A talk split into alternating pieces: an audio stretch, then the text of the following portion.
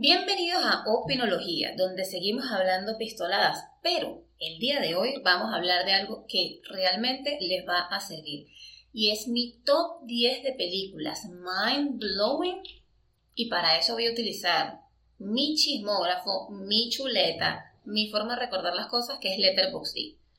Esto no es publicidad, esto es mero gusto. A mí particularmente IMDB no me gusta como plataforma para agregar películas porque no es muy bonita, por decirlo de alguna forma. Pero me gusta más Letterboxd. De hecho, estuve entre los primeros usuarios de la plataforma cuando todavía nadie la conocía. Aún está en desarrollo y me parece que es súper, súper agradable para poder llevar registro de las locuras que uno ve y los puntajes y unos ratings sin necesidad de estar afectando lo que es la visión general. Porque IMDB yo a veces siento que le dan muchos ratings, como que pagan para hacer los ratings, y Letterboxd todavía está bastante limpia de eso. Pero entonces vamos a ver cuáles serían esas películas. Vamos, no, no voy a decir en orden de cuál es la mejor y cuál es la peor. Aquí van películas mind blow en el género de ciencia ficción, de, no sé, de rosado, de acción, de gore y de otro poco cosas, así que prepárense para de todo. Comencemos por el hecho de decir cuántas películas he visto hasta el momento. Pero hasta ahora he registrado dentro de Letterboxd 2.741 películas. Y les puedo asegurar que he visto aún más películas de las que tengo marcadas ahí, solo que uno no se acuerda porque, bueno, son películas que uno vio en la época de la pera. Obviamente está About Time. About Time es una película excelente, una película de amor, pero que te demuestra que el amor no se puede condicionar, no importa eh, que tanto puedas manipular el tiempo, el espacio, las condiciones y todo. Es una película realmente excelente y que tiene un plot bastante sencillo, porque pues los que somos adictos al sci-fi sabemos que más o menos el plot siempre es igual, pero lo tiene muy bien desarrollado. Otra película que te deja mind blown es Hard Candy. Esa película, aparte de que tiene un tema sexual bastante duro, un tema de secuestro, un tema de, tiene mucho suspenso que no sabes a dónde va, el final te deja loco. Es una de las mejores actuaciones de Ellen Page cuando todavía era Ellen Page, no Elliot Page. Y, de verdad es una película bastante cruda, pero al final es donde se intensifica y se va al infinito y más allá. Las personas que me conocen saben que les he recomendado esta película solo y solo si tienen estómago. Mártires es probablemente la película que me ha dejado más, no sé, es que es que no sé cómo describir esa película. Tiene gore, tiene acción, tiene suspenso, tiene cosas supernaturales, tiene literalmente de todo. Es una pasada de película. Y cuando crees que ya lo peor pasó, te das cuenta de que apenas vas por la mitad de la película y la segunda parte es como una película nueva y se pone más cruda todavía. Tiene un mensaje muy fuerte. Si toleran ver sangre, esta película va a ser difícil de ver, pero considero que es una joya a nivel de trama y ejecución del cine indie y del cine gore, que no soy muy amante del gore, pero de verdad les digo, esta película tienen que verla, tienen que verla, no hay, no hay de otra, hay que verla, hay que aguantarse ese montón de sangre. Y si creen que Holocausto Caníbal tiene sangre, no saben lo que están diciendo. Hablemos de Horns, que es una de las películas locas que hizo Daniel Radcliffe luego de que salió de Harry Potter. Y una de las cosas que me gusta de él como actor es que, aunque la mayoría de sus papeles post Harry Potter siempre han sido controvertidos porque son realmente locos, o sea, son locos, Horns es una película que pasas de no entender nada a que al final todo se hila y dices, oh demonios, o sea, oh my god, no, no, no. O sea, tiene un mensaje también muy fuerte. Yo creo que a mí me gustan más de las películas, más que la ejecución, más que los efectos especiales que obviamente me encantan, tiene que tener un mensaje de trasfondo, porque es que si no, no es interesante. Y Holmes es una película eh, que habla sobre la muerte, la superación, el dolor, el corazón roto, de una forma completamente diferente, súper fresca y con una actuación fenomenal. Si quieren una película que probablemente no entiendan nunca y cuando la entiendan quieran verla 20 veces, Predestination. Predestination es el círculo cuántico más loco que van a ver en su vida. Y le estoy hablando de locura al estilo Interestelar, ¿no? Incluso yo creo que más que Interestelar. Este es el tipo de películas de ciencia ficción que reta al lector, que, que reta al espectador.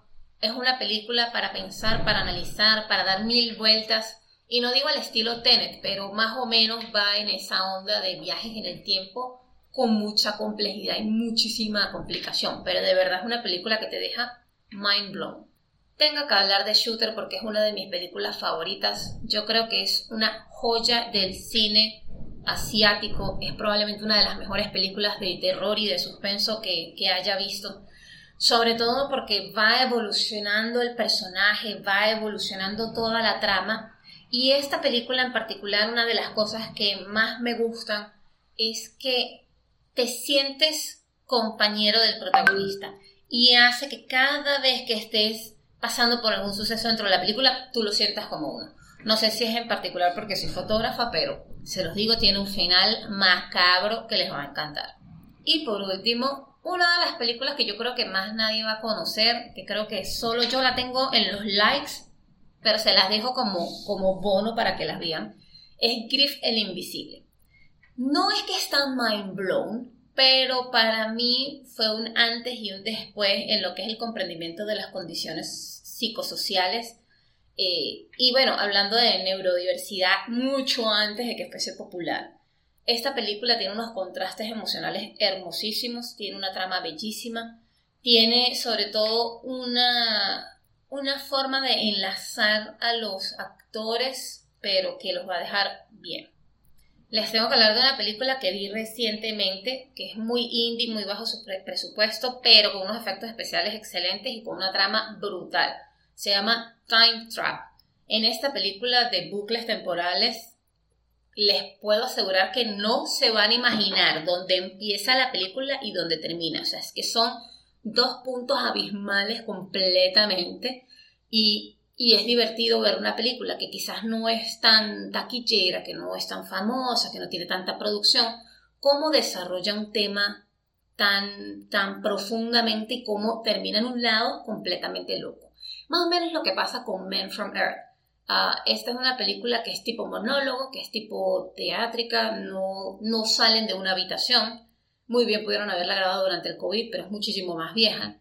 Y eh, aunque no he visto la segunda parte, porque me han dicho que no es tan buena, eh, Men from Earth es una de esas películas que te pone a pensar sobre qué hacemos como humanos, qué hacemos como civilización, hacia dónde vamos y de dónde venimos. De verdad que son dos películas que tienen mucho contenido eh, histórico y muchísimo contenido intelectual que hay que desarrollar. Otra película que tuvo un twist muy interesante es The Guilty es una película medio nueva de Jake Gyllenhaal y más o menos me recuerda a la película de, de ¿cómo que se llama esta, mujer? Este, de Halle Berry. Eh, ambos son de esta gente que trabaja en las llamadas de emergencia, pero tiene un final completamente inesperado. De verdad que es un peliculón y muy, muy bueno, con una trama muy fuerte. Otra que les tengo que contar es Confessions, otra joya del cine asiático que de verdad, yo creo que desde el principio esta película lo vuelve a uno completamente loco. O sea, este es el tipo de película de thriller psicológico que te dice qué demonios de películas acabo de ver, cómo es posible que todo esto haya pasado. Considero que uno de los mejores cines para este tipo de tramas que tienen unos twists tan duros es el cine asiático. De verdad que tiene una facilidad para el suspenso que no he visto sino en ciertas películas agarradas con, con dos dedos de lo que es el cine occidental. Y esas son mis recomendaciones de películas mind blown. Quizás algunas son taquilleras, quizás otras no tanto, pero sí me gustaría que ustedes ahora me recomienden a mí algunas películas que sean con tramas interesantes para ver si las puedo agregar a mi Letterboxd y crecer ese número. Mi meta es tratar de llegar a las 3.000 películas en el 2022. Y no sé cómo lo voy a hacer, teniendo trabajo, teniendo empresa, teniendo hijo y teniendo esposo y tratando de tener vida social. Recordemos que el cine es una forma de escape, es una forma no solamente de distraernos, sino que sí escogemos bien las películas que vamos a ver, podemos potenciar nuestro intelecto también. A mí particularmente me gusta leer mucho, aunque tengo tiempo sin hacerlo, pero por una buena razón, porque estoy escribiendo un libro. Pero hay cierta magia en el cine. Hay personas que se les facilita más leer, hay personas que se les facilita más ver, pero dentro del cine eh, creo que hay muchas cosas que podemos aprovechar. Entre ellas es el aprendizaje de, distintos idiomas o entrenar nuestro oído a, distintos idiomas, a distintas formas de hablar, a distintos contextos sociales. También si vemos películas subtituladas estamos mejorando nuestra comprensión lectora dependiendo de la velocidad de los diálogos. Y más allá de todo eso podemos ver y conocer nuevos sitios, ver nuestras nuevas culturas y, es un modo muy bonito de expandir nuestro conocimiento sin salir de casa. Sin embargo, hay que ponerle una pausa si vemos que estamos viendo demasiada televisión, si vemos que estamos viendo demasiadas series, porque si algo nos trajo la pandemia fue demasiado tiempo libre y demasiado tiempo dentro de cuatro paredes. Entonces, estas recomendaciones son para que las tomen con soda. Espero que las vean si no han visto ninguna. Y espero que me recomienden ustedes algunas porque de verdad nos quedan, mire, ya terminamos el primer trimestre, ahora es que viene lo bueno de este año. Y bueno, me despido, los saludo como siempre, agradecida de que escuchen estas locuras y nos vemos en el próximo Opinología, donde hablamos paja y no nos importa nada.